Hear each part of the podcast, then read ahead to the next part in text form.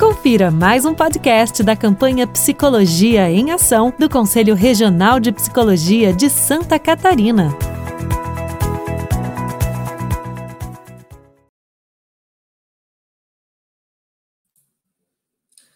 Olá, boa noite. Meu nome é Pedro. Serei o mediador desse evento essa noite. Bem-vindas, bem-vindos ao nosso evento online Psicologia e Alienação Parental. Nosso objetivo hoje é debater sobre orientações para as psicólogas na atuação com demandas relacionadas à alienação parental. Esse evento é organizado pelo CRP12. Nossas convidadas são as psicólogas Mara Fernanda Córdova, CRP 1204337, Sara Maria Lemos Chu, CRP 1207895, Sônia Liane Rovinski, CRP 0701792. Para iniciar nosso diálogo sobre esse tema, convido a falar primeiramente a doutora Sônia Ronvinsky.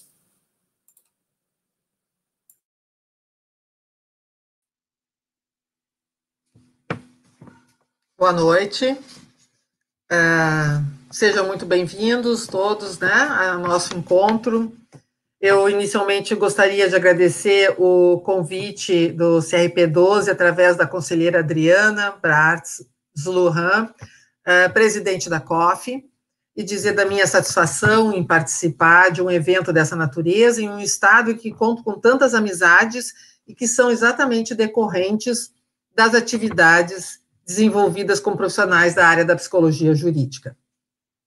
Quanto ao tema, eu tenho acompanhado com bastante atenção e a preocupação do Conselho Federal de Psicologia sobre as questões que envolvem a ética e a prática profissional do psicólogo nos casos relacionados à alienação parental, através das suas publicações e eventos a respeito do tema.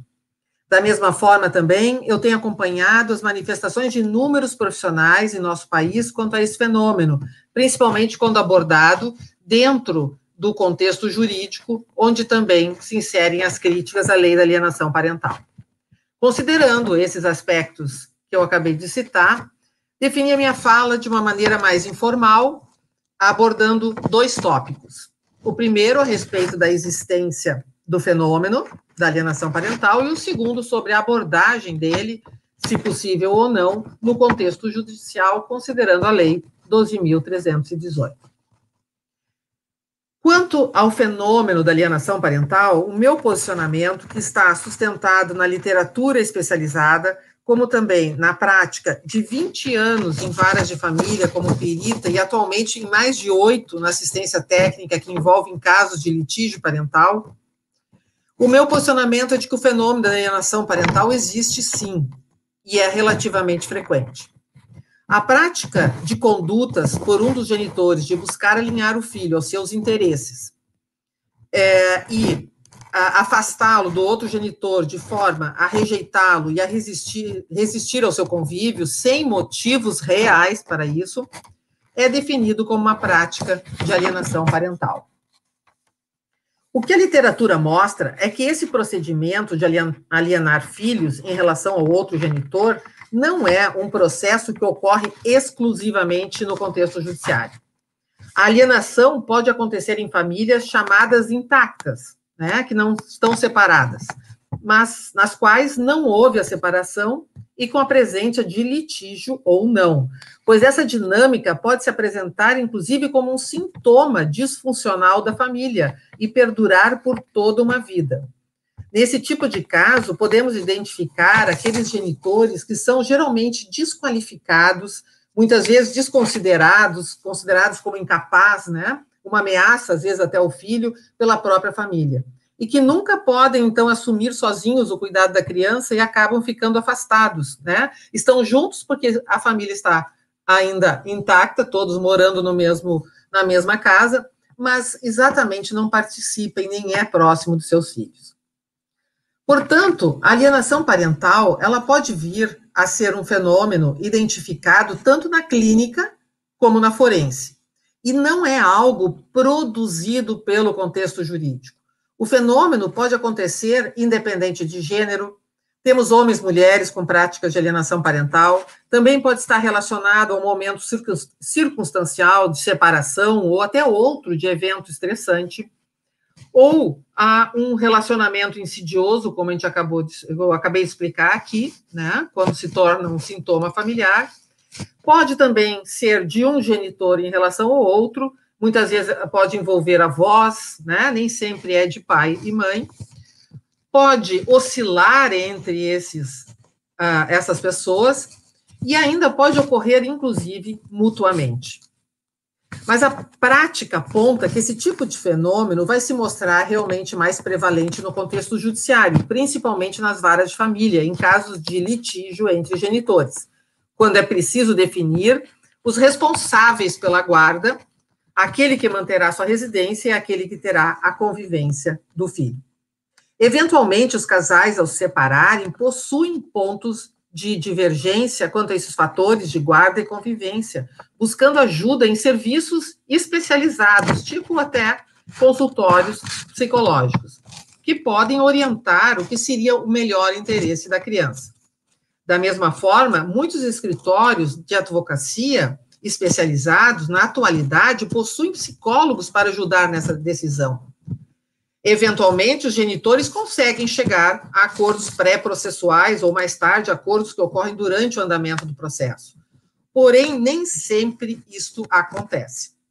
Quando o acordo não acontece e é repassado ao judiciário, a tomada de decisão, o uso da criança como prova passa a acontecer com muito mais frequência.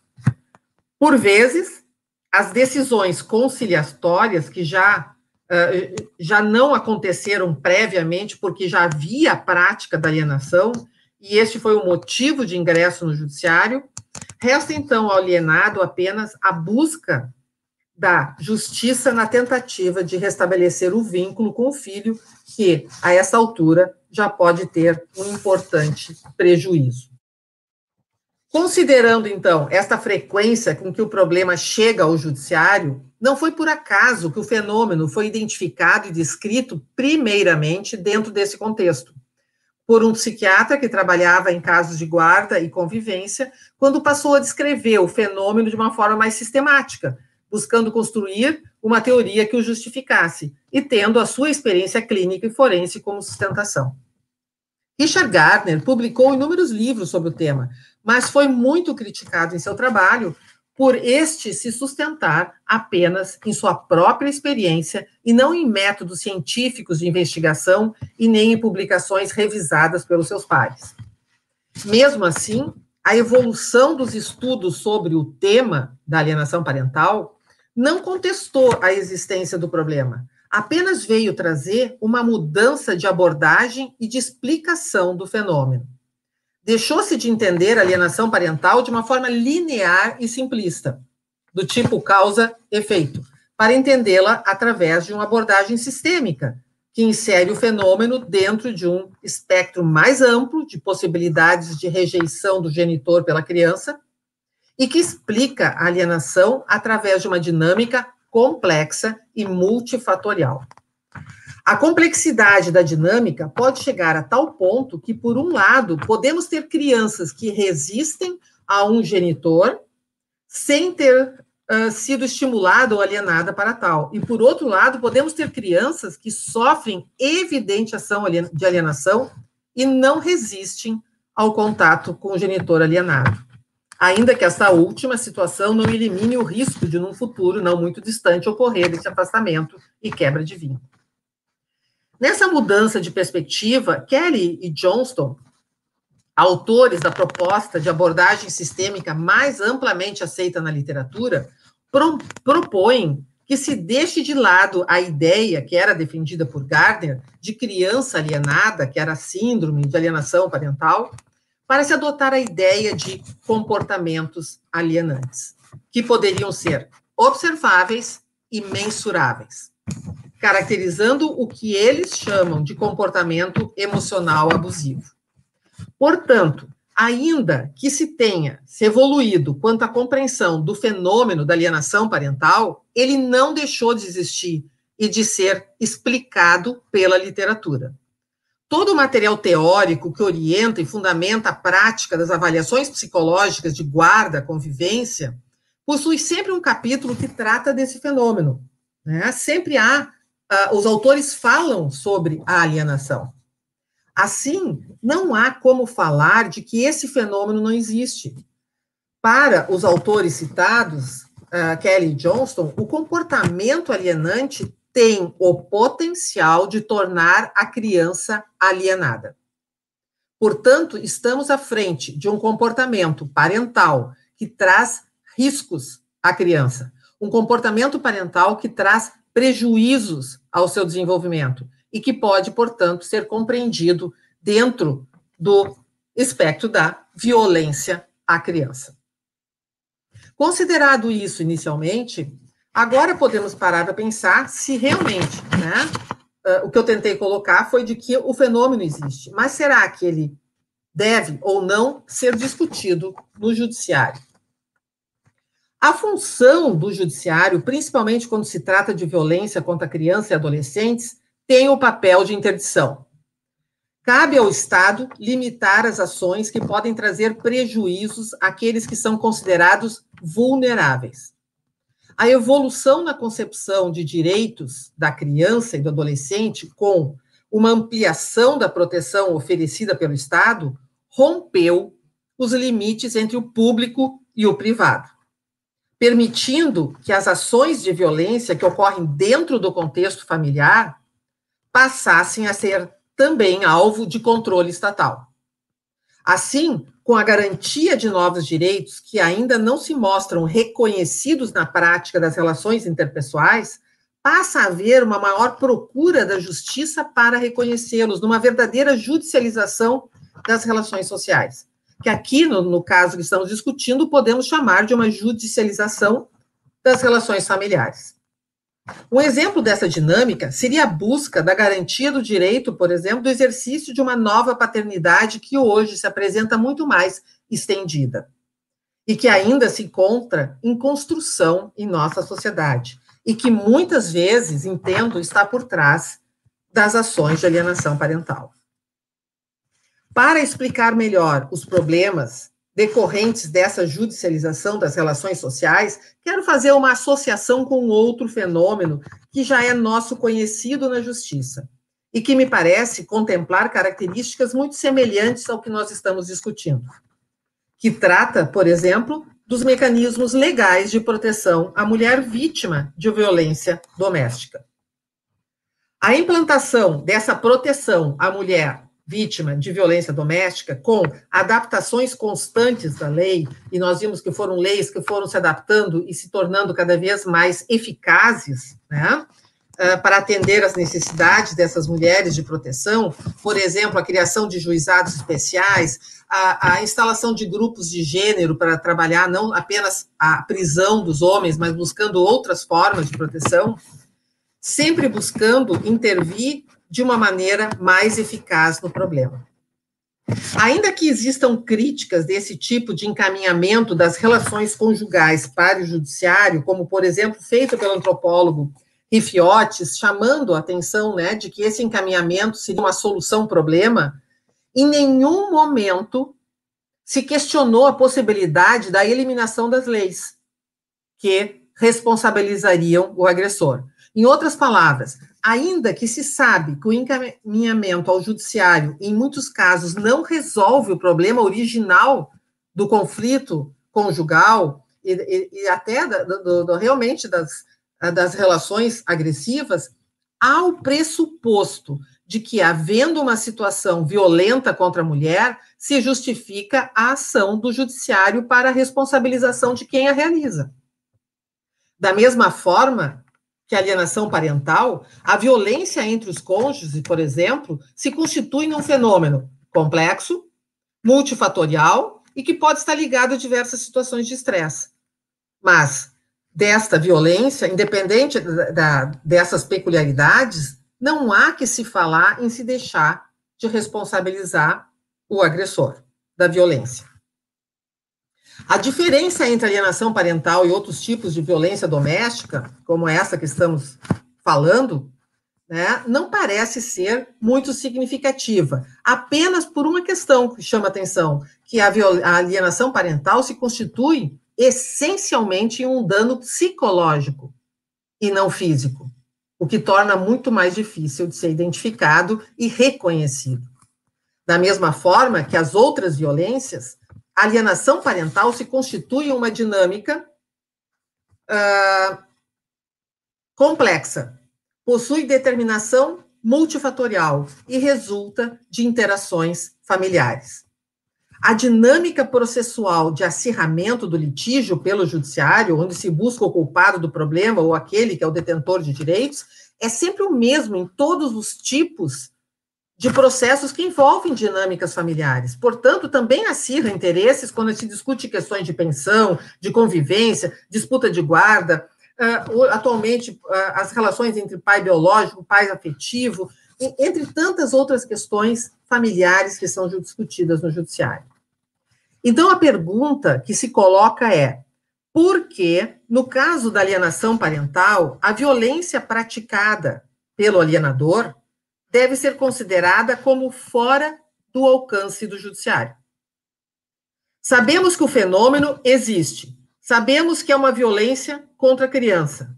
O que que nos sustenta para enviar essa criança de volta para casa e dizer: sinto muito, essa violência não cabe no judiciário? Ou desculpe, mas não podemos lidar com esse tipo de violência aqui.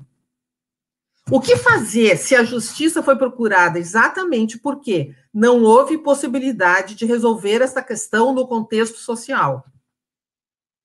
Essas são algumas questões para que a gente possa pensar. Vou apenas finalizar ainda com mais uma, uma outra questão. Gostaria de acrescentar que a justificativa que eu mais ouço para que os casos de alienação parental não sejam encaminhados ao judiciário é de que há incapacidade dos profissionais em resolver os casos. E entendo que isso seja verdade, concordo plenamente. A experiência mostra que casos em que a alienação já esteja estabelecido, estabelecida, desculpe, é difícil de ser revertida, pois há uma resistência muito grande daquele que aliena.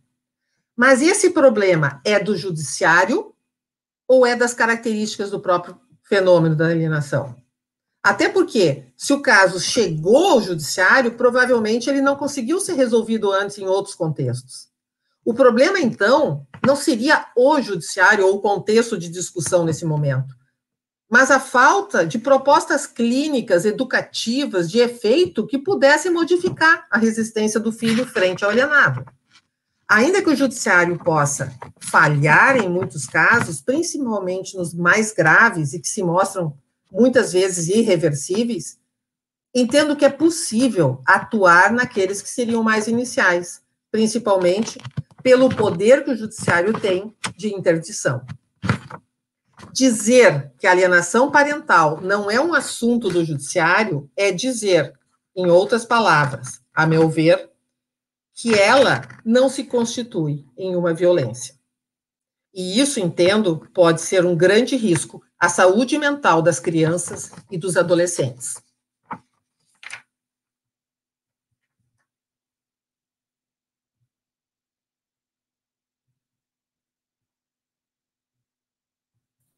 Doutora Sônia, muito obrigado pela sua fala.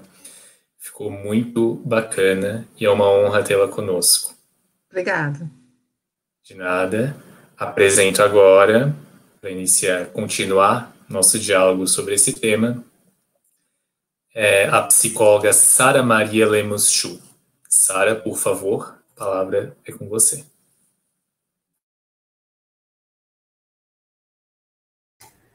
Pronto.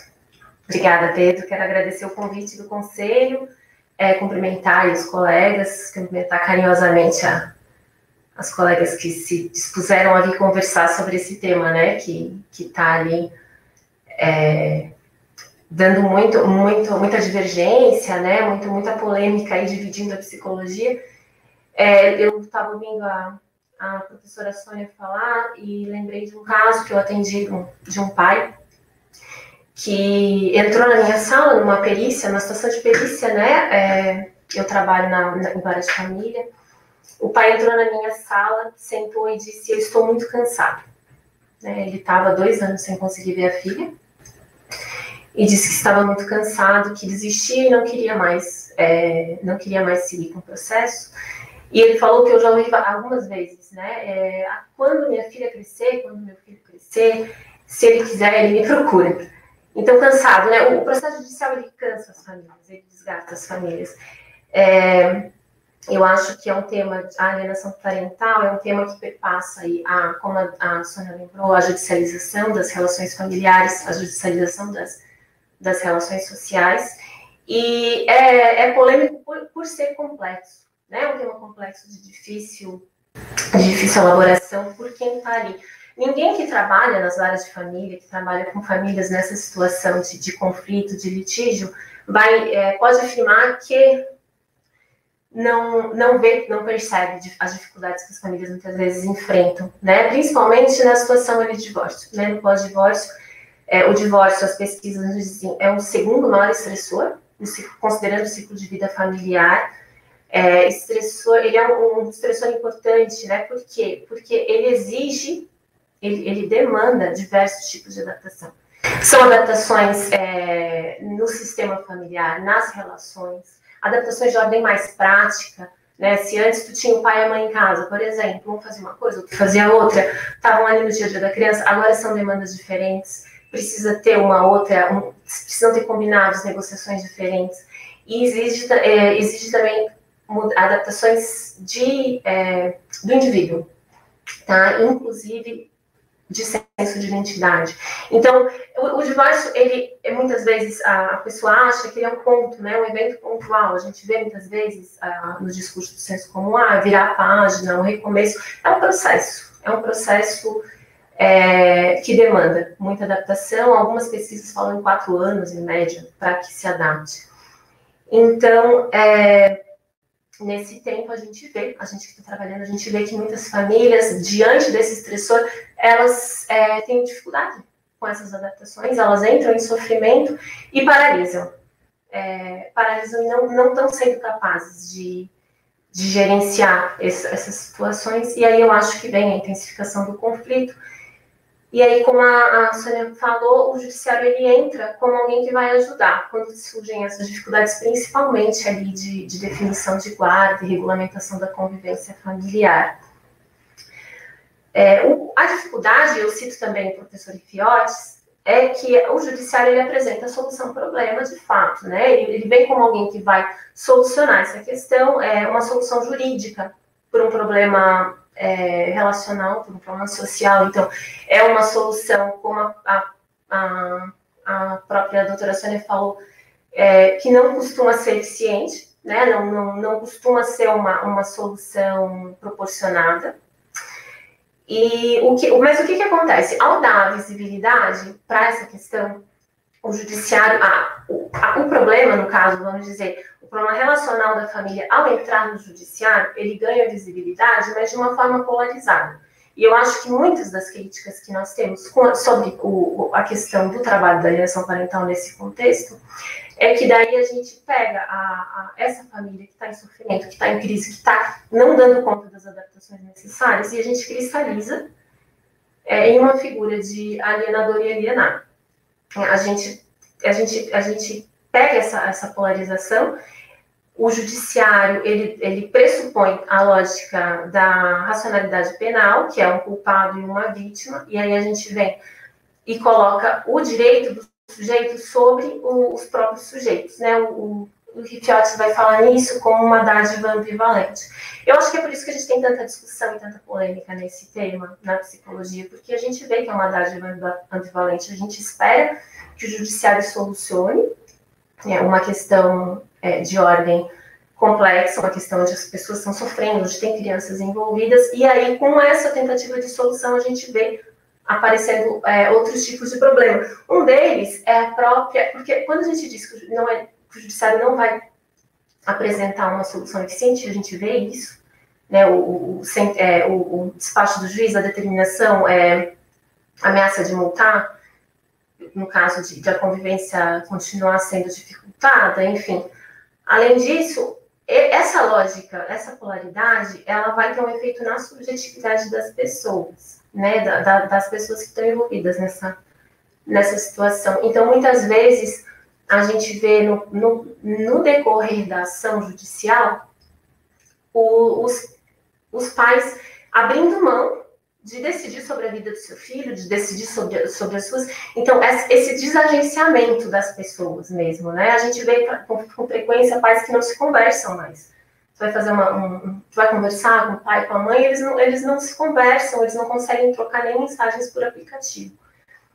Tá? Então, a, daí tudo passa a ser o juiz. Né? Tudo passa a ser essa autoridade externa que vai decidir. Aí, por exemplo, a mãe quer passar o dia das mães com o filho ah, mas é o meu final de semana, não o seu. Então, fala com o juiz. Ah, eu quero viajar para ele ver a avó.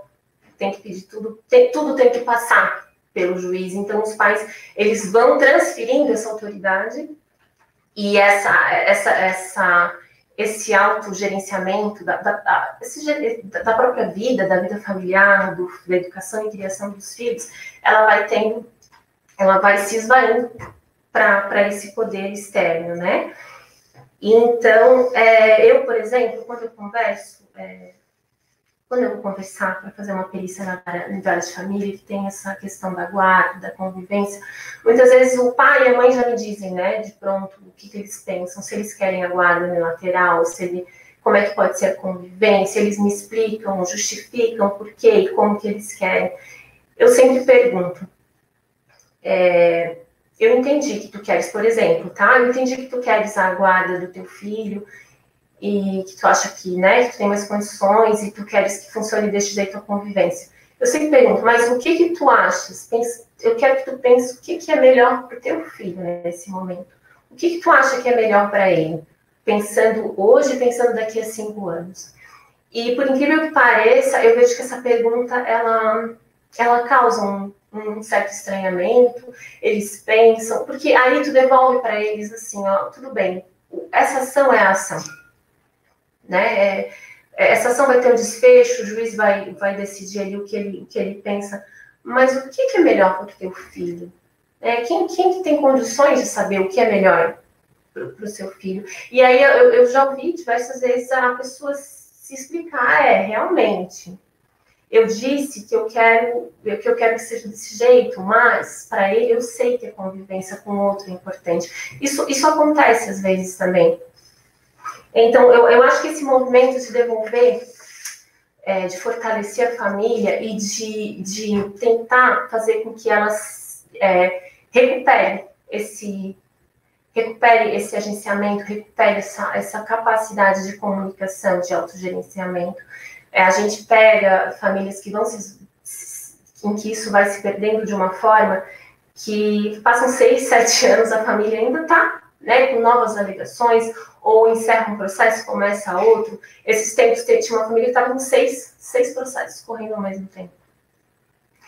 Então, é, é, tudo passa a depender do judiciário. É claro que, ah, é claro que existem é, situações bastante extremas e que a gente precisa é, ter um olhar cuidadoso para as crianças, né? E ouvir a criança com muito cuidado, muita delicadeza é fundamental.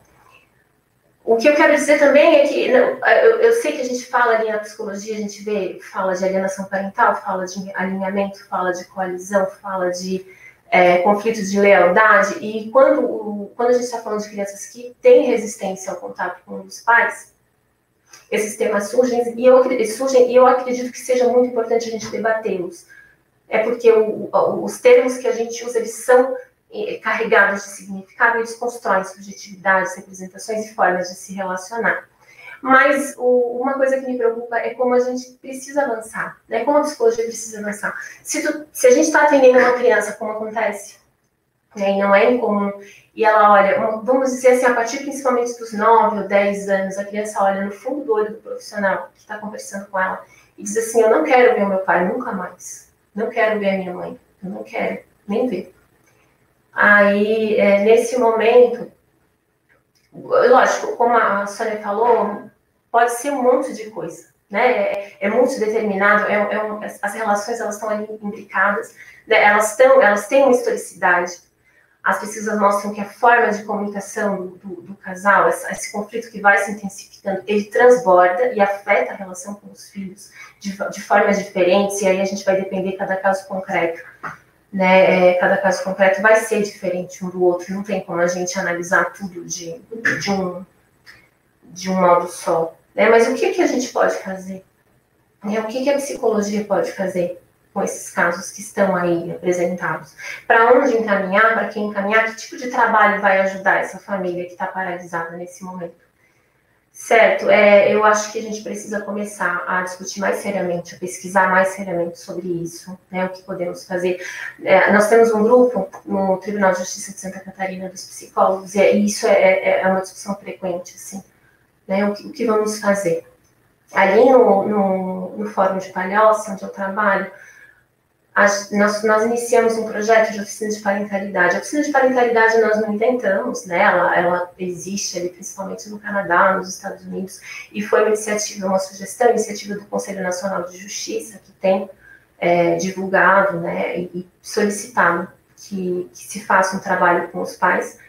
Nós começamos como uma tentativa de ver, de tentar, porque não a oficina de parentalidade apenas por ela mesma, né, mas também como dentro de um fluxo que tente, é, que tente intervir nesse momento das famílias. Como, como a gente consegue ajudar essas famílias? Então, ali, é, como, como nós pensamos no fórum?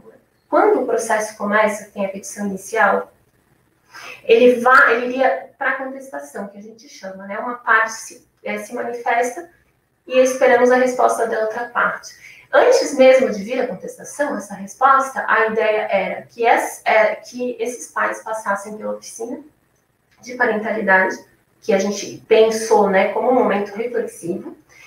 Depois da oficina de parentalidade, fossem encaminhados em pouco tempo para mediação, né, com, com, foco ali na comunicação e na, na, na, na resolução ali autocompositiva do conflito. Na oficina de, é, de parentalidade, nosso objetivo era refletir com as famílias sobre o momento de vida que elas estão passando e sobre como isso reflete no bem-estar dos filhos, quais são é, as, a, as modalidades de guarda, as possibilidades e quais os riscos que eles têm em entregar, né, em, em ceder essa, essa, esse poder de decisão sobre a própria vida e sobre a vida dos filhos para o judiciário. Né, o quanto um juiz, né, o quanto esse, esse, esse terceiro externo, estranho a eles, vai conseguir de fato decidir pelo melhor para eles, né, para a família, para o filho deles. Então, é, a ideia era que, a, que as famílias fossem convidadas a refletir sobre essas possibilidades, tá? fortalecer a família, a autonomia da família, a, a potencialidade. Então, a gente geralmente está lidando com, com, com com famílias em conflito, né, como a gente falou, em crise, em sofrimento, em uma sociedade hoje que vê o sofrimento como doença, que não aceita o sofrimento. Tá? Então, o judiciário também é muito procurado nesses, nesses momentos de que tu não aceitas, que está frustrado nesse momento, tu, tu queres que, que, algum, que alguém venha e resolva. Então, olha, uma das coisas é entender que o divórcio ele não é um fato pontual, uma página a ser virada, ele é um processo, assim como a, a relação foi construída né? Muitas vezes, por um tempo, o, o divórcio ele também vai, vai, exigir um processo de trabalho ali, talvez algum grau de sofrimento, e, e que precisa ser, que a família precisa se organizar para se adaptar a essa nova configuração, essa nova fase. E aí retomar, né? Retomar a capacidade ali dos pais de, de exercerem a coparentalidade com os filhos de forma responsável, né? Pensando aí, colocando os interesses do filho acima da, dos, dos, interesses do, deles, né, dos sentimentos às vezes. Eu acho complicado é, a gente, a, a, é, uma, das coisas, uma das coisas muito difíceis a gente aceitar isso, de, de, as, de as famílias estarem sendo tuteladas, eu penso, né, a família como, é, como que o juiz, eu tu pega uma sentença, o juiz decide, a, ah, a, a guarda vai ficar com este, e a convivência vai ser com, né, a guarda vai ficar com a mãe, com o pai, a convivência com o outro vai, vai ser em finais de semana alternado, é Natal, anos pares, Dia das Mães com a mãe, Dia dos Pais com os pais, quer dizer, é uma, é uma sentença enorme que vai descrevendo como que a família vai conviver a partir dali. Né? E aí, é daqui a, daqui a seis meses, alguém quer, quer mudar de bairro, quer mudar de escola, tudo vai ter que passar pelo juiz. É, então, é uma tendência que vai de, de, de, ter uma situação que vai ficando cada vez mais difícil, mais insustentável, né? Então, a ideia era fortalecer a família para que ela pudesse se autodeterminar. Tá? Então, o que eu queria dizer, Pedro, para finalizar, é que eu acho que a gente tem muito caminho pela frente para discutir, sabe? E, e talvez a gente precise avançar um pouco também no, no, nesse sentido de estamos vendo essas famílias com esse tipo de dificuldade, o que podemos fazer, né? Que tipo de trabalho funciona? Porque se a gente for nos artigos, um vai sugerir terapia, outro vai sugerir mediação, outro vai sugerir oficina, outro vai... Mas a gente tem poucos dados ainda do que, de, da, da forma que a gente consegue trabalhar de forma efetiva, né, nesses casos. É isso. Obrigada. De nada, Sara, muito obrigado pela sua fala. Realmente levanta muitas reflexões importantes sobre esse tema, para as quais as psicólogas devem ter atenção durante o seu exercício profissional com esse tipo de demanda. Convidamos aqui os, é, os participantes para que façam perguntas no chat. Nós vamos selecionar, não prometo que todas, mas vamos selecionar as que conseguirmos durante o nosso tempo para que cada palestrante possa fazer uma resposta ou uma fala sobre esse tema. Convido, então, a palestrante psicóloga Mara Fernanda Córdova para realizar a sua fala. Olá, boa noite, Pedro. Obrigada. Boa noite às colegas uh, que já trouxeram suas falas e também a todos os que estão acompanhando esse evento, então. É, bom, eu sou Mara Fernanda, psicóloga do Tribunal de Justiça na comarca de Chapecó, e recentemente passei a integrar. Está muito baixo, vamos ver se eu aproximando aqui melhora. É, me avisem se estiver ainda baixo. É, então, mais recentemente, estou integrando como colaboradora a Comissão é, de Psicologia, Justiça e Segurança uh, Pública do Conselho Regional de Psicologia. E nessa, nessa inserção, é, eu pude também uh, acompanhar um pouco das demandas né, que a comissão uh, de fiscalização e orientação também recebe, relacionadas com as questões da, da alienação parental, mas as questões que também estão na interface com a justiça, né? E aí a gente identificou algumas questões que, que, que estão bastante relacionadas a esse universo, e eu vou trazer um pouco na minha fala né, aproximar essas questões um pouco de ordem hum, prática, né, em relação àquilo que a gente encontra nessas, nessas demandas que vêm para o Conselho Regional. Tá? Então, aqui nós temos, né, como a, doutora Sônia e a Sara já contextualizaram também, toda a complexidade né, da questão do, da alienação parental, como ela também uh, aparece né, no universo do judiciário, especialmente. Tá? Nós também aí pensamos um pouco, né, uh, que não são apenas os profissionais do quadro do judiciário, né, que se deparam com essas situações, mas também os peritos externos, né, que hoje estão sendo bastante demandados pela justiça, e, e também, em alguma medida, né, os psicólogos clínicos, os psicoterapeutas acabam também é, sendo envolvidos, né, nessas, nessas questões que, que dizem respeito até, então, ao, ao judiciário e, mais especificamente, ao fenômeno da alienação parental. É, então, é, nós temos aí o, o, a questão do, de como que o psicólogo ele se insere nessas no, no trabalho, né, na, na, sua prática profissional, quando recebe essas demandas de trabalho, diante de todas essas, vamos chamar assim, divergências, complexidades, né, relacionadas à temática, né, que já foram bem, bem expostas, tá? É, então, tem esse posicionamento, né, que nós precisamos pensar, e pensar também uh, na direção do que aí do que a professora Sônia acho que, que, trouxe, que quando o psicólogo é demandado sobre esse assunto, não necessariamente ele deve ou, ou precisa, né, uh, se manifestar por meio de seus documentos, afirmando ou negando que existe a alienação parental em determinada situação que ele está uh, ali avaliando, né, ou trabalhando, porque isso não, não é o que cabe, de fato, ao psicólogo, né? Definir aquilo que, que está acontecendo como, como na forma da lei, digamos assim, né? Mas cabe ao psicólogo identificar os fenômenos ali dentro daquela família, os comportamentos, as atitudes dos familiares que estão se caracterizando ou se configurando é, como atos que eles vão ser tipificados aí sim na, na lei. Né? Então, isso cabe a nós, né? Esse é nosso papel, porque na, na hora de uma avaliação, de um trabalho com a família, a gente vai identificar o que está acontecendo ali. Né? Como é que essa família está se comportando? Como é que estão os papéis? Como é que está o papel da mãe, o papel do pai, a posição da criança nesse sistema, né? E aí identificar o que está acontecendo. Então, como a professora Sônia falou, muitas vezes atos realmente que se configuram como atos de violência, né? E aí a alienação parental, ela seria uma, uma forma de violência, né? Então, a gente tem condições, tem competência, tem habilidade, né, como ciência, como profissão, para identificar e apontar isso, e não necessariamente dizer uh, que sim, existe alienação parental, mas não, né? Mas dizer uh, que comportamentos estão acontecendo, né? Que aí sim o, o julgador, né, ele vai poder uh, então identificar que aquilo se caracteriza ou não no, na, aí no, no, no julgamento dele como alienação parental. Então, a gente vê que muitas vezes o psicólogo ele ele se retira né, dessa, dessa uh, atribuição, digamos assim, de trabalhar com processos dessa natureza ou de, de aceitar que, que esse fenômeno está presente, que essa demanda existe, né?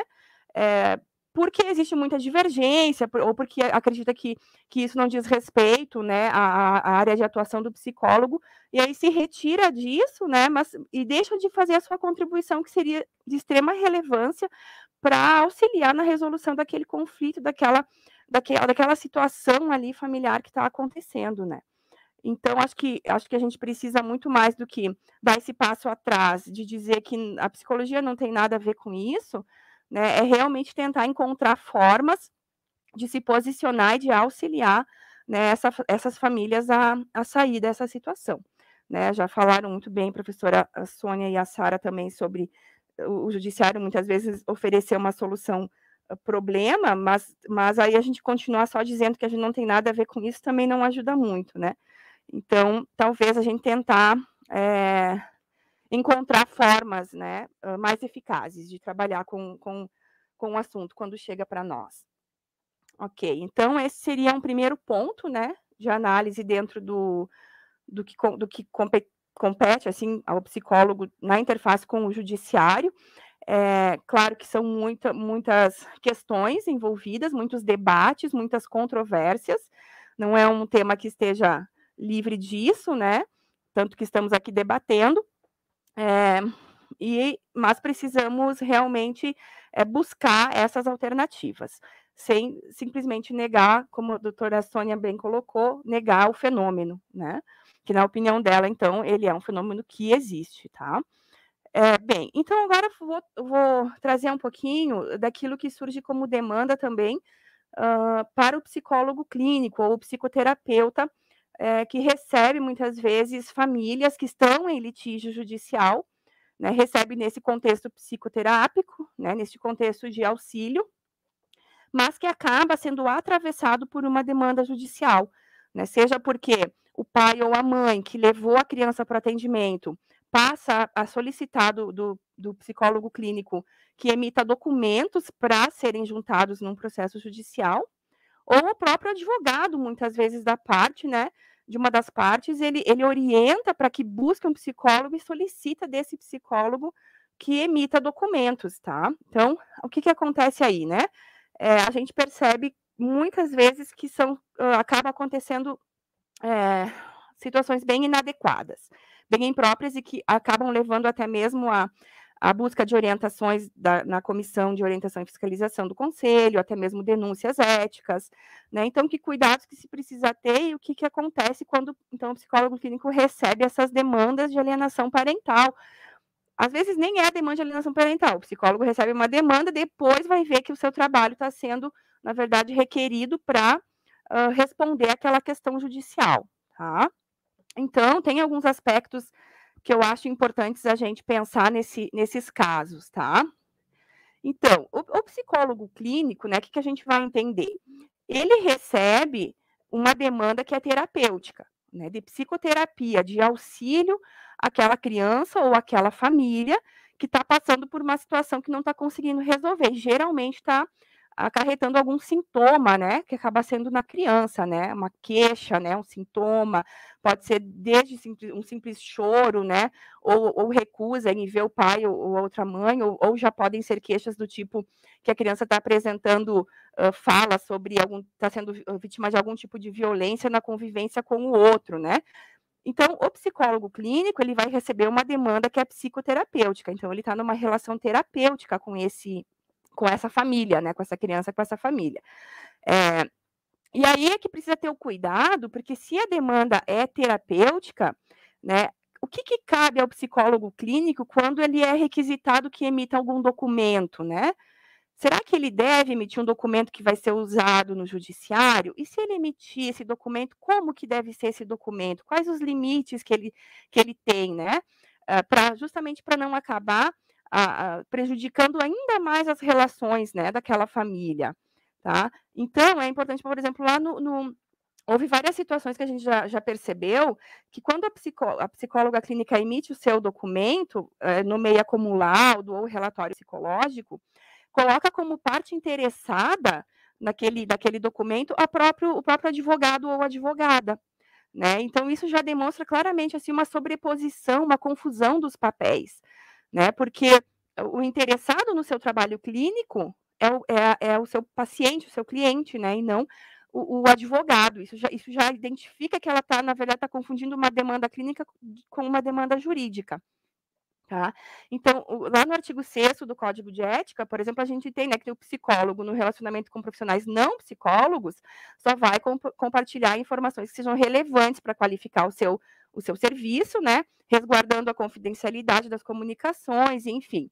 E aí, quando você entrega um relatório, um laudo psicológico para um advogado, geralmente ele já vai ter informações que extrapolam um pouco isso. Então, já é um primeiro ponto, assim, que precisa ser tomado cuidado que documento eu devo, eu devo emitir se eu sou solicitado? Então, até estive conversando com algumas psicólogas clínicas que, que, recebem esse tipo de demanda, né? E o que, que elas colocam? Assim, olha, entendemos que o adequado nesse caso é o quê? Uma declaração né, de atendimento, estamos atendendo a tal família ou tal criança, e não um laudo ou relatório, né? Que não seria o mais adequado quando solicitado por um advogado, por exemplo.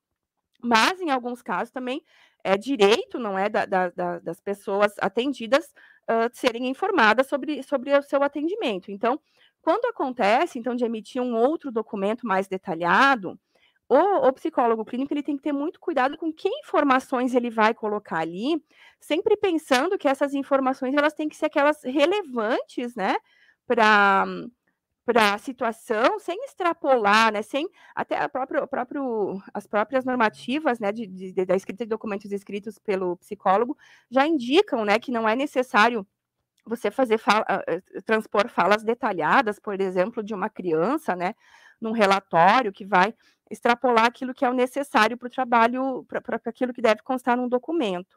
Né? Então, sempre esse cuidado aí com o, com o que se colocar num, num documento quando é pedido de um advogado, ou mesmo do, do pai ou da mãe, dizendo que vai, vai incluir esse documento no processo judicial. Né? É, outra coisa que acontece com muita frequência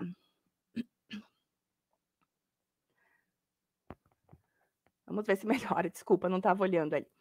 Uma outra coisa que acontece com muita frequência é quando é, a, a, o profissional ele recebe esse, essa demanda e, e atende apenas uma parte da, do grupo familiar, né? Então, por exemplo, vai atender só a, a criança e o pai, que foi quem procurou. E exclui a mãe né, da, do seu trabalho, muitas vezes nem chega a tentar conversar, né? ou às vezes até chega a tentar conversar, mas como a família já está no litígio, já está nessa, nessa situação confusa, acaba não uh, acaba não, não não indo, não aceitando o convite, né, para vir conversar com o psicólogo, e aí o psicólogo emite um documento sem ter uh, a perspectiva, então, desse pai ou dessa mãe que não foi quem procurou o serviço. Né? Aí não inclui essa perspectiva e emite um documento, muitas vezes com conclusões ou afirmações sobre a família, sem ter feito este, este atendimento com a outra parte. Né? Então, isso também acaba gerando um prejuízo bastante grande. Da mesma forma que os psicólogos jurídicos, eles não devem fazer afirmações sobre existir ou não a alienação parental dentro de, um, de, um, de uma situação, o psicólogo clínico que recebe essa demanda também é importante ter cuidado, né, quando faz alguma sugestão ao juiz, como já vimos várias vezes, por exemplo, a, a, atendendo a criança e o pai, identificamos que a mãe é, oferece risco, então recomendamos que sejam interrompidas as visitas ou que a guarda seja dada ao pai, né? Fazer esse tipo de afirmações ou recomendações muito taxativas também não caberia né, ao, ao psicólogo clínico nessas, nessas demandas, tá? Então, é, já indo para o final, né? Eu acho que o cuidado é esse, é com a sobreposição dos papéis, né, do psicólogo clínico quando recebe essas demandas, entendendo assim a diferença do, do, do, do, seu trabalho, né, que é o foco é o auxílio terapêutico da criança e da família, sem, inter, sem interferir né, na esfera jurídica, é, com que vai ter consequências aí para os direitos né, da, da, da família, da convivência familiar. Tá? Quando, quando o psicólogo clínico assume essa postura e acaba, acaba assumindo esse papel dentro, que seria um papel mais próximo do jurídico, né? O que acontece é que ele perde né, o seu lugar neutro dentro da neutro entre aspas também, né? Perde esse seu lugar dentro da relação terapêutica que seria de ouvir ambos os pais, de entender o que é o melhor para a criança do ponto de vista terapêutico, né? E acaba não fazendo nem o trabalho terapêutico de forma eficaz e também nada contribuindo lá com a justiça que tem os seus os seus profissionais, né, para fazer esse trabalho. Certo?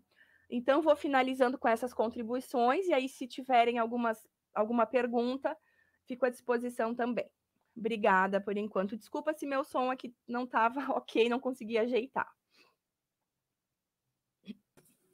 Imagina, Mara, nós que agradecemos a sua presença aqui.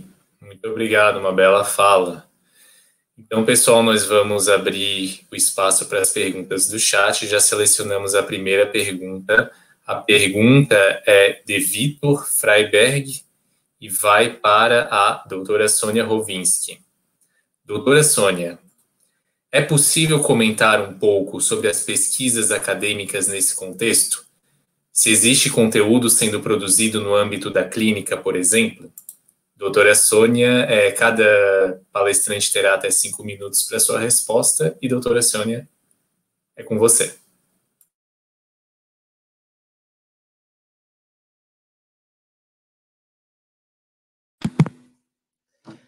É, sim, é, existe. Né? Uh, por exemplo, está me ocorrendo aqui, nós uh, temos inclusive uma publicação de um livro que é Avaliação Psicológica no Contexto Forense, que foi editado pela URGS. Nós convidamos a professora Vera Ramires, da Unicinos, que uh, tem pesquisa com crianças que resistem a esses contatos. Né? Ela mesma já orientou dissertações de mestrado a respeito disso. Então, assim, nós temos realmente Uh, eu acho que eu, eu não, não tenho agora uma revisão para passar aqui, mas eu quero dizer que nós temos pesquisas brasileiras e temos pesquisas internacionais sobre o tema. Né? Eu acho que o que falta, e essa é a minha preocupação, é ainda aqui no Brasil a gente começar a investir mais em pesquisa no sentido de intervenção. Era isso que eu queria trazer uh, né, também um pouco no final da minha fala lá, porque eu acho que uh, existe pesquisa já mostrando, né, é, a, eu estou trazendo essa, essa linha de pesquisa que existe, por exemplo, no Ensinos, eles já pesquisaram sobre características uh, de mães, de pais, né, envolvidos nesses processos de alienação parental, uh, dinâmicas familiares, tem a respeito disso, mas eu vejo ainda muito incipiente são as pesquisas a, respeito de intervenção, porque nós temos uma dificuldade enorme. Eu sempre digo que quando eu estava trabalhando no judiciário, para mim o momento de maior uh, tensão era chegar a identificar que estava havendo né, comportamentos uh, de alienação, que a criança estava afastado de outro genitor, e aí buscar o encaminhamento. Para quem, né, que tipo de uh, tratamento, porque a gente sabe que quando é encaminhado, ainda que se encaminhe a família, dizendo que tem que ser trabalhar todo mundo e tal, o alienador resiste enormemente. Geralmente é que está com a posse da criança, não leva a criança para tratamento, não participa, uh, boicota realmente de uma forma não dá certo o tratamento, né? Então, assim, uh, eu, eu vejo, por exemplo, eu, tô, eu tenho agora começado a pesquisar um pouco fora do país, eu sei que nos Estados Unidos eles têm algumas propostas diferentes, né, de intervenções que não são tipo na, na, clínica tradicional, tá? mas outros tipos de propostas, inclusive de juntando famílias em acampamentos e fazendo outras atividades né, que saem daquela estrutura tradicional. E eu não vejo no Brasil um investimento nesta linha de buscar alternativas para o tratamento. Tá? Então, isso que eu acho que é. Por isso que eu, eu quis salientar assim, uma coisa é dizer, olha, não dá para ser tratado no, no no judiciário, sim, mas está dando para ser tratado fora? Eu também não conheço isso, né? Então, acho que falta a gente investir nisso, e para isso tem que começar reconhecendo o fenômeno. Acho que seria isso, não sei se eu respondi. Perfeito. Obrigado, doutora Sônia, pela resposta. A próxima pergunta é de Vitória Carara para a Sara. Quais os danos psicológicos a longo prazo para essas crianças e adolescentes?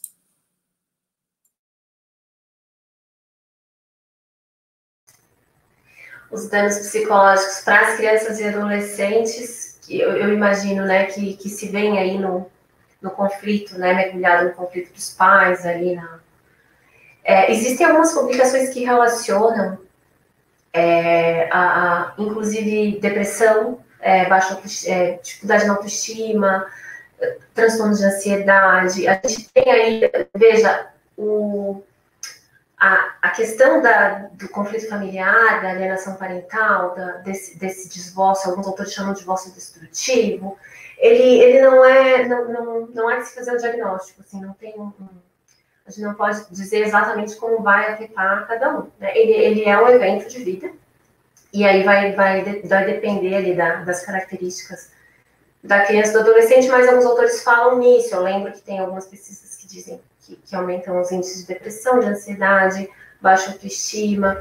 É um, é um fator de risco geral, eu acredito. É um fator de risco geral. Eu acho que o efeito mais imediato, o dano mais imediato que nós temos é de fato esse afastamento, né? Esse, essa fragilização de vínculo que ela já existe quando há o rompimento. Né? Imaginem que é, imaginem que a criança tá, o adolescente convive com o pai e com a mãe diariamente. É, de repente ele começa a ver um dos dois com menor frequência. Então, um pouco da fragilidade do vínculo já vai acontecer ali, né? É, aí, fora isso, tem o conflito, aí um fala mal do outro, é, desqualifica, fica difícil de ver. Então, tudo isso vai é, vai prejudicando o vínculo que tinha, né, vai, vai enfraquecendo o vínculo, e eu acho que daí é o, o, principal dano que a gente pode ver, o mais direto, se a gente pode dizer assim, é na, na vínculo. É por isso que quando eu digo, qual, o que, que, que quando eu digo para a mãe para o pai, eu faço para os dois a pergunta, o que, que tu acha que é melhor para o teu filho? É, qual a consequência do teu filho não conviver com a mãe ou com o pai daqui a 5, daqui a 10 anos, quando ele for adulto? para a gente é, ser convidado a pensar nas consequências dessa situação na vida desses, desses indivíduos, dessas pessoas, não só no hoje, né? Mas a médio e longo prazo também. Eu não sei se eu respondi a contento a pergunta, mas são essas as reflexões que eu faço nesse caso. Ok, Sara, muito obrigado. A próxima pergunta vai para Mara Fernanda. A pergunta é da Sinara. Existe uma diretriz própria ou um fluxo de atendimentos para essa atuação?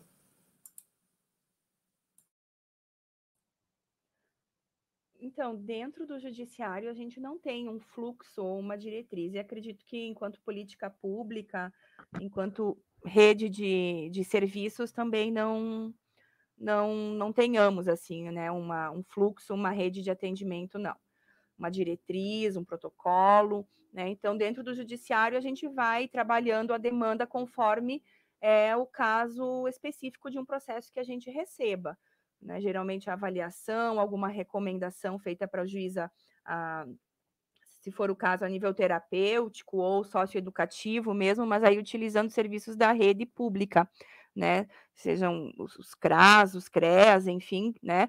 Tem alguns grupos que chamados os grupos de desenvolvimento humano. Se a gente considerar alienação parental como uma forma de violência, é, eu acredito que os próprios CREAS, eles, eles acabam absorvendo um pouco dessa demanda. A Sara comentou sobre o trabalho com as oficinas, ter, as oficinas de parentalidade, né, que em alguns fóruns elas acontecem, mas não é ainda algo uh, construído assim como uma diretriz, né, algo que vai acontecer como, dentro de um protocolo de atendimento ou algo assim. Então, acho que são, são é, iniciativas mais pontuais e ainda não é algo que aconteça de forma generalizada.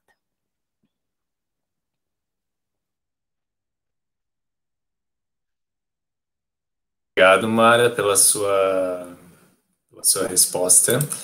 É, próxima pergunta, novamente, para a doutora Sônia Rolvinski, da Camila Costa Neves. Quais seriam estes atos tipificados na lei? Ah, os atos tipificados na lei, eu, infelizmente, eu não sou das pessoas que decoram a lei toda, mas tem uh, lá na lei uh, tem uma lista, né, que são uh, atos, comportamentos descritos, como por exemplo mudar de cidade, não comunicar informações sobre o filho ou até em relação à escola também não, não comunicar informações para o outro genitor né, uh, impedir o contato, impedir que a criança possa fazer o contato, são algumas coisas descritas ali numa listagem que é, são colocados como exemplos, não são, não é que só aqueles, mas são, são uh, sugestões de que esses seriam alguns dos comportamentos que podem ser identificados como de alienação parental. Eu acho que isso é importante, porque assim, ó, a, a, lei fala em comportamentos. Eu acho que nessa, nessa questão, né, eu acho que tem uma série de coisas que a gente pode discutir, uh, como a lei é usada, porque uma coisa é a lei, a outra coisa é como a lei é usada. E essas coisas são muito diferentes. Mas uh, eu sempre penso que, como, como uma lei é usada, isso não pode ser uh, motivo para que se eliminem leis, né, que que até muitas vezes estão adequadas, tá? para que se elimine só porque está sendo usado de maneira adequada, não a, a, a, adequada. Eu acho que tem que ter muito cuidado nisso. As falsas acusações são, também entram nessa linha, né? Não, é, eu acho que se tu usa a lei uma, numa falsa acusação, é, tu dizer que essa lei tem que ser eliminada, mesmo que dizer aquele velho ditado, né, de que é, jogar a água do banho com a criança dentro fora, né? Então, assim, é, é, é, por um uso inadequado, a gente começar a dizer que não pode mais existir. Mas a lei, ela estabelece comportamentos, tá? E esses comportamentos, quem vai dar a palavra final e está ali para exatamente dar, vamos dizer assim, a diretriz para definir esses comportamentos é o juiz, em última instância, né? Eu quero retomar um pouco o que foi falado, é, eu acho que foi pela Mara, né, da, da importância da gente ter bem claro qual é o papel do juiz e qual é o papel do psicólogo, porque uh, o, o, juiz está fazendo julgamento a partir de categorias, a partir, né, de, uh, o julgamento sempre é em termos uh, categóricos, isso quer dizer que é assim, há, há aqueles, o alienador, o, o homicida, o que rouba, então são sempre categorias que o juiz vai então trabalhar com aquilo até para poder dar uma penalidade ou não. Nós, como psicólogos, nós temos que fazer o nosso trabalho pensando nessa categorização, não é um trabalho dissociado, mas nós, psicólogos, trabalhamos na subjetividade, com a subjetividade das pessoas. Então, a gente traz a diferença, a gente mostra o que, que acontece naquela família, o que, que acontece com aquela criança, com aquele pai, com aquela mãe. Isso é o nosso trabalho. Depois nós vamos até no final de uma avaliação fazer algumas inferências, eh, umas inferências à categorização. Mas quem decide sobre a categorização final, isto é uma alienação, não é? Vai ser o juiz. Então, acho que é importante, uh, nós podemos esclarecer fatos dentro do judiciário, ao discutir as dinâmicas que acontecem, mas tem que ser sempre com uh, referência a essa questão legal. Tá? Não sei se eu fui um pouco além. Obrigado, doutora Sônia. Mais uma vez, sempre muito bacana as suas respostas. Agora temos uma pergunta para Mara Fernanda, do Marcos Medeiros. Quando a alegação de alienação parental é recíproca e a criança ficou em meio a fogo cruzado, quais critérios são utilizados para nortear a perícia psicológica? Olha, não sei se a gente tem algum critério específico para uma situação em que existe uma alegação mútua, assim, de alienação parental. No meio de um processo judicial, isso, isso não é raro, né? Tanto o pai dizer que a mãe impede, quanto a mãe dizer que o pai impede, mas geralmente a gente, a gente acaba conseguindo identificar uh, um ou outro que, que está, de alguma forma, dificultando mais né, o relacionamento da criança, a, a, o livre trânsito da criança no meio desse relacionamento. Agora, um critério na perícia para identificar, eu acho que vai seguir os mesmos que a gente utiliza quando, quando busca uh, avaliar a, a, situação de um ou de outro, né? Vai usar os, os nossos procedimentos e pensar o que está acontecendo com aquela família, quais as questões que estão aparecendo, como é que a criança está se comportando, como é que o pai está entendendo a relação da, da, criança com a mãe, como é que a mãe está entendendo a relação da criança com o pai. Eu acho que vai pelo mesmo caminho, porque sempre é uma relação de mão dupla, né? Independente de acusação ser mútua ou não, a relação ela é sempre de mão dupla. Então não dá para olhar só para um lado ou só para outro, né? A, a criança ela está recebendo influência dos dois lados e a situação que ela está vivendo né, é, é, consequência dessa, dessa influência recíproca. Então, é, não, não teria, assim, para te dizer, talvez a Sara lembre de algo, mas eu particularmente não teria, assim, um, critérios específicos para essa situação. Ok, muito obrigado, Mara. Passo agora a pergunta para Sara. Pergunta de Lidiane Carneiro. O fato de vivermos numa sociedade patriarcal, mulher e responsável pelo cuidado, mulher é responsável pelo cuidado e pai provedor, tem influência nesses comportamentos definidos como alienantes no âmbito do judiciário? Se a Sara também quiser complementar a pergunta anterior a convite da Mara, fique à disposição. Sobre a pergunta anterior, eu concordo com, a, com o que a colega Mara falou, eu também não, não uso critérios específicos. Eu acho que a, a avaliação nesse, em todo caso, ela vai tentar entender o que está acontecendo naquela família nesse momento, né? O objetivo. Então, a gente vai lançar aí dos instrumentos é, técnicos, científicos, técnicos científicos da profissão para tentar compreender é, os fenômenos que estão acontecendo ali, a dinâmica da família, como que essa família está se organizando nesse nesse momento de vida dela, né? Então, independe um pouco de, de, de onde que vem a denúncia de alienação. É claro que a gente tá, não vai ficar alheio ao, as informações que estão. Né? A gente considera como, como background ali, junto com todas as outras que a gente tem, mas a avaliação em si, ela, ela ocorre da mesma forma. E realmente é muito comum, tá? É muito comum a, a denúncia, né, a acusação de alienação parental estar nos dois lados. Geralmente tem, tem relação, no meu modo de ver, com um conflito muito intensificado, né? Um, um vai acabar... É, eventualmente eles vão acabar se desentendendo, brigando, irritados, enfim, é, acaba acontecendo com bastante frequência na minha experiência, tá? Tá dos dois lados a, a denúncia de alienação, não tá de um só, tá? Sobre a, a pergunta do, eu não sei se ficou muito claro para mim, é, geralmente a, a questão da alienação, eu não sei se ficou muito claro para mim, qualquer coisa, Pedro, tu me ajuda, tá?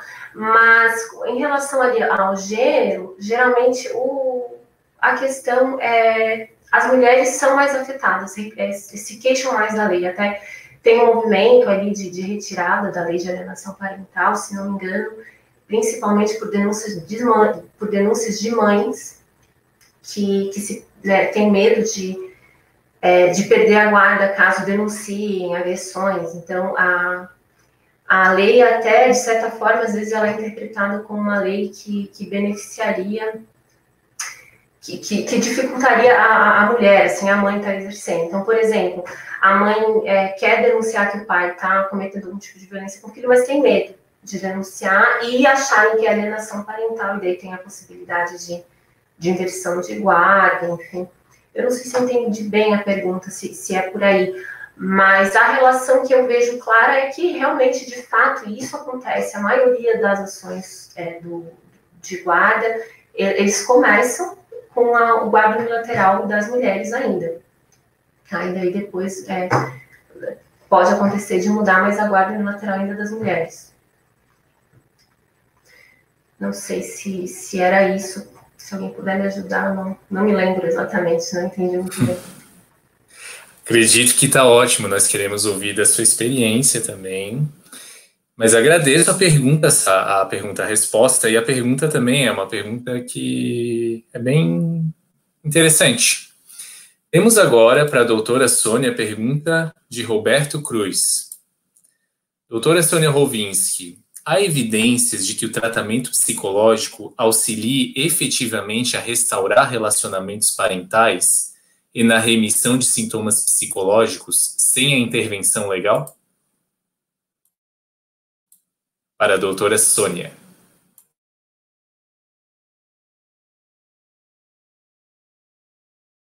Eu estava lendo essa pergunta e fiquei pensando se vai chegar. Ah, ah, porque, assim, eu fiquei pensando como que a gente pode saber disso, né? Porque ah, uma, uma das hipóteses é de que ah, uma família busque o atendimento clínico, né?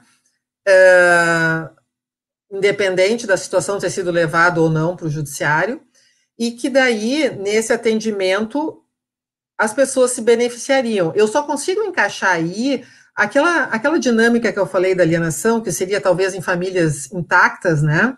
Onde há um conflito entre os genitores, não se sabe muito bem por quê, o que está acontecendo, e aí a, essa dinâmica vai para um tratamento clínico e ali se encontra, então, né, às vezes relações de poder, e, e essa questão que estava discutindo, eu vou puxar um pouco o gancho do que estava sendo discutido, das questões das mulheres e dos homens na nossa sociedade ainda hoje, né, talvez, é, é, a gente sabe, assim como as mulheres têm, na sua grande maioria, a guarda, muitas vezes unilateral até, Uh, também uh, uh, isso é o reflexo de uma situação que acontece no dia a dia, né? Então, dentro do lar, quem é a rainha é a mulher, né? Eu estou fazendo uma figura aqui, tá, gente? Mas assim, ó, ainda o local de poder que a mulher tem e é, é, talvez o reduto que ela ainda consegue é dentro do lar, e aí com o uso das crianças. Então, se essa família vai para um atendimento clínico por algum motivo, sem a intervenção do judiciário, eu acredito que pode se beneficiar, porque até nesse atendimento hum, as pessoas estão indo porque há um desequilíbrio, e as pessoas todas estão indo, então esse desequilíbrio causa sofrimento, causando sofrimento à motivação, e aí, havendo motivação para o tratamento, o tratamento, a princípio, deve fazer efeito.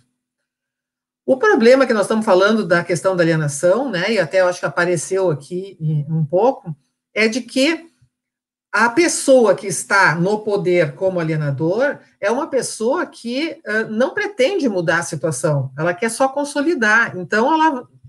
Eu não, eu, eu, a minha experiência dentro do judiciário é que as pessoas são levadas uh, para tratamento de uma forma forçada, né? Tipo assim, tem que ir, o, ju, o juiz está mandando. Agora, a minha experiência, eu não sei se eu não posso dizer quase, vamos botar 90%, a pessoa que está fazendo alienação é geralmente a que está com as crianças, vai para esse tipo de serviço e duas coisas acontecem. Ela convence a pessoa que vai fazer o tratamento uh, de que ela tem razão, que tudo aquilo que foi discutido no judiciário não tem a menor importância, né? E aí ela passa, inclusive, ter como aliada o próprio terapeuta, tá? Ou na medida que ela é confrontada, ela boicota, definitivamente boicota. Eu estou tendo experiências desse tipo, assim, de maneira muito, muito frequente, mesmo agora como assistente técnico. Né?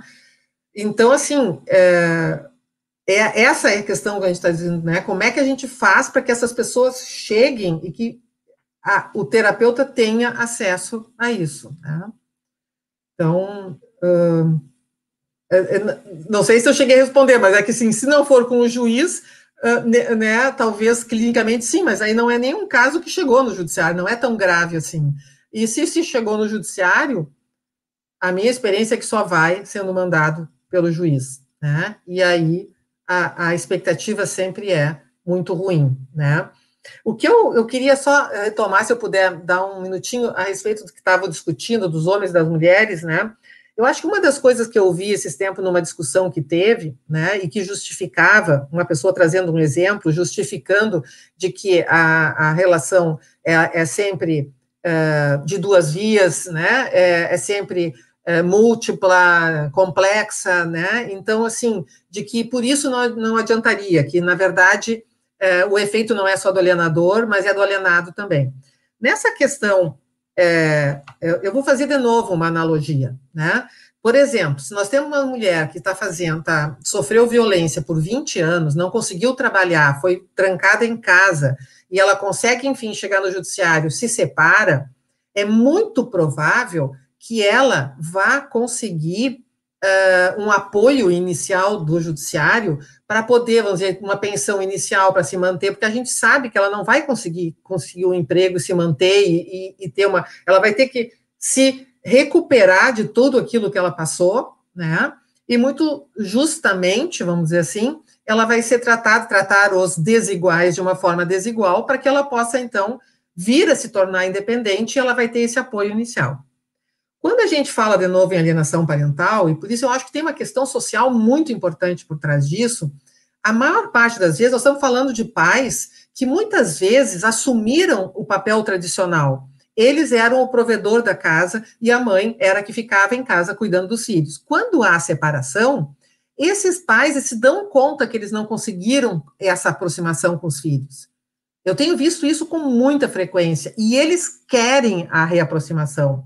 Mas assim como no exemplo anterior que eu dei, eles precisam revisar coisas, entende? De como é que se relaciona, como é que se lida com a criança, que até então nunca ficaram sozinhos com a criança, mas eles estão motivados e eles querem, porque agora com a separação, eles veem o filho a cada 15 dias e não é isso que eles querem.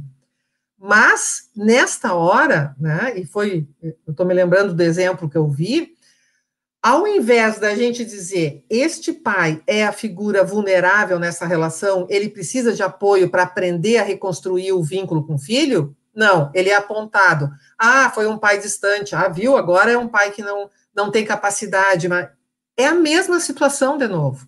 Né? E acho que essa diferença de trato que a gente dá é porque por trás de todos nós tem uma sociedade patriarcal.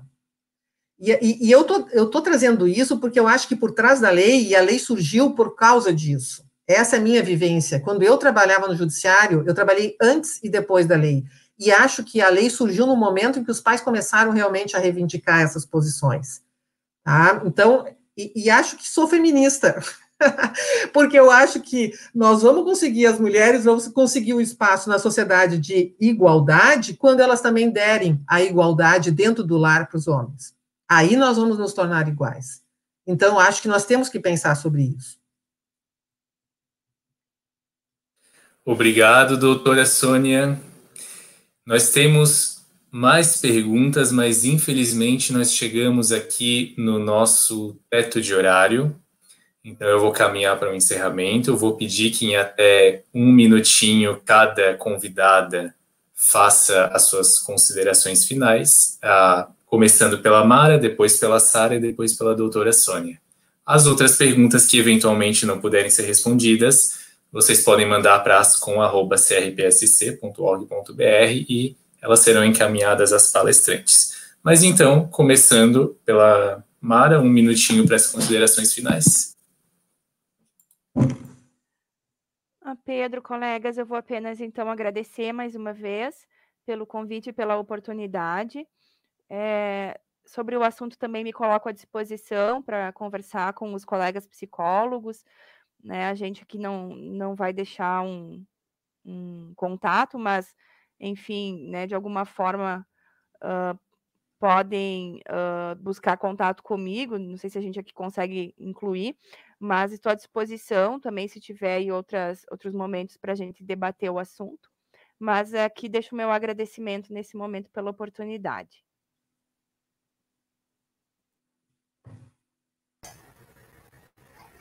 Igualmente, eu quero agradecer o convite, a, a oportunidade, a confiança ali do, dos colegas. Obrigada, Pedro, por toda a tua atenção.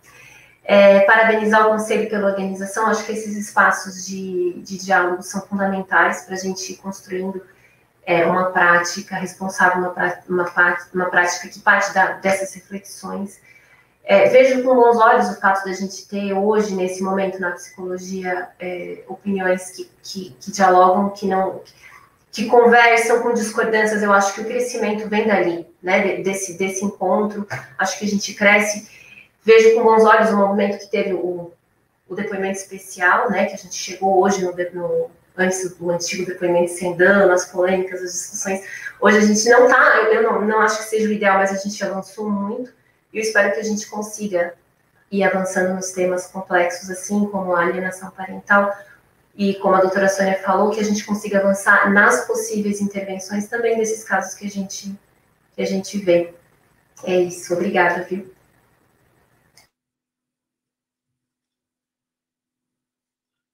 Oi, estão me ouvindo? Tá?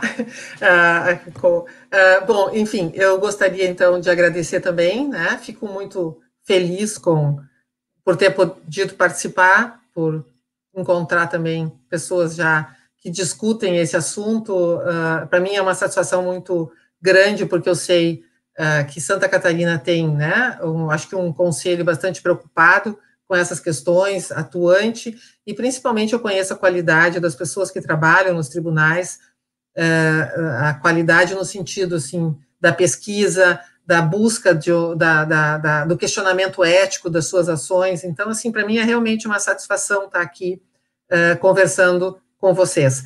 Eu queria só deixar assim, ó, é, pela, pela história, né, pelo número de é, anos que eu já tenho trilhado nisso, talvez há 20 ou 30 anos atrás, eu me defrontei com uma situação semelhante quando se tentava discutir se o psicólogo deveria ou não deveria fazer perícia. Pode ser que vocês não acreditam nisso, mas havia realmente uma linha muito importante que dizia que perícia não era uma atividade do psicólogo. Eu lutei muito para que a gente discutisse não se o psicólogo deveria ou não deveria fazer perícia. Eu lutei para que o psicólogo discutisse como fazer a perícia de uma forma ética e uh, metodologicamente correta. E essa é a minha posição com a alienação parental. Acho que nós não temos que ficar discutindo aqui sim ou não. Acho que o fenômeno está posto, não é possível que as pessoas que trabalham na ponta não vejam isso no dia a dia. O que nós temos que conversar é como fazer esse trabalho. Isso, o caminho é longo ainda, e eu acho que ele vai ser sempre um questionamento mas perguntar como e não faço ou não vou, não vou fazer, tá? Essa é a minha colocação. Deixar meu abraço a todos. Obrigado, doutora Sônia. Obrigado, Sara. Obrigado, Mara Fernanda. Então, nós caminhamos aqui para o encerramento desse evento online. Convidamos os participantes para nos acompanhar pelo site do CRP, nas redes sociais, no Instagram e Facebook, que diariamente postamos informações, as ações do conselho, eventos, entre outros. Inclusive, lembramos que no mês de junho teremos o seminário de avaliação psicológica, conforme posto no chat. Deixamos aqui nossos agradecimentos. As perguntas que não foram respondidas poderão ser encaminhadas para o e-mail ascom.crp.org.br. Agradeço a assessoria de comunicação do CRP pelo apoio nesse evento e desejo a todas uma boa noite.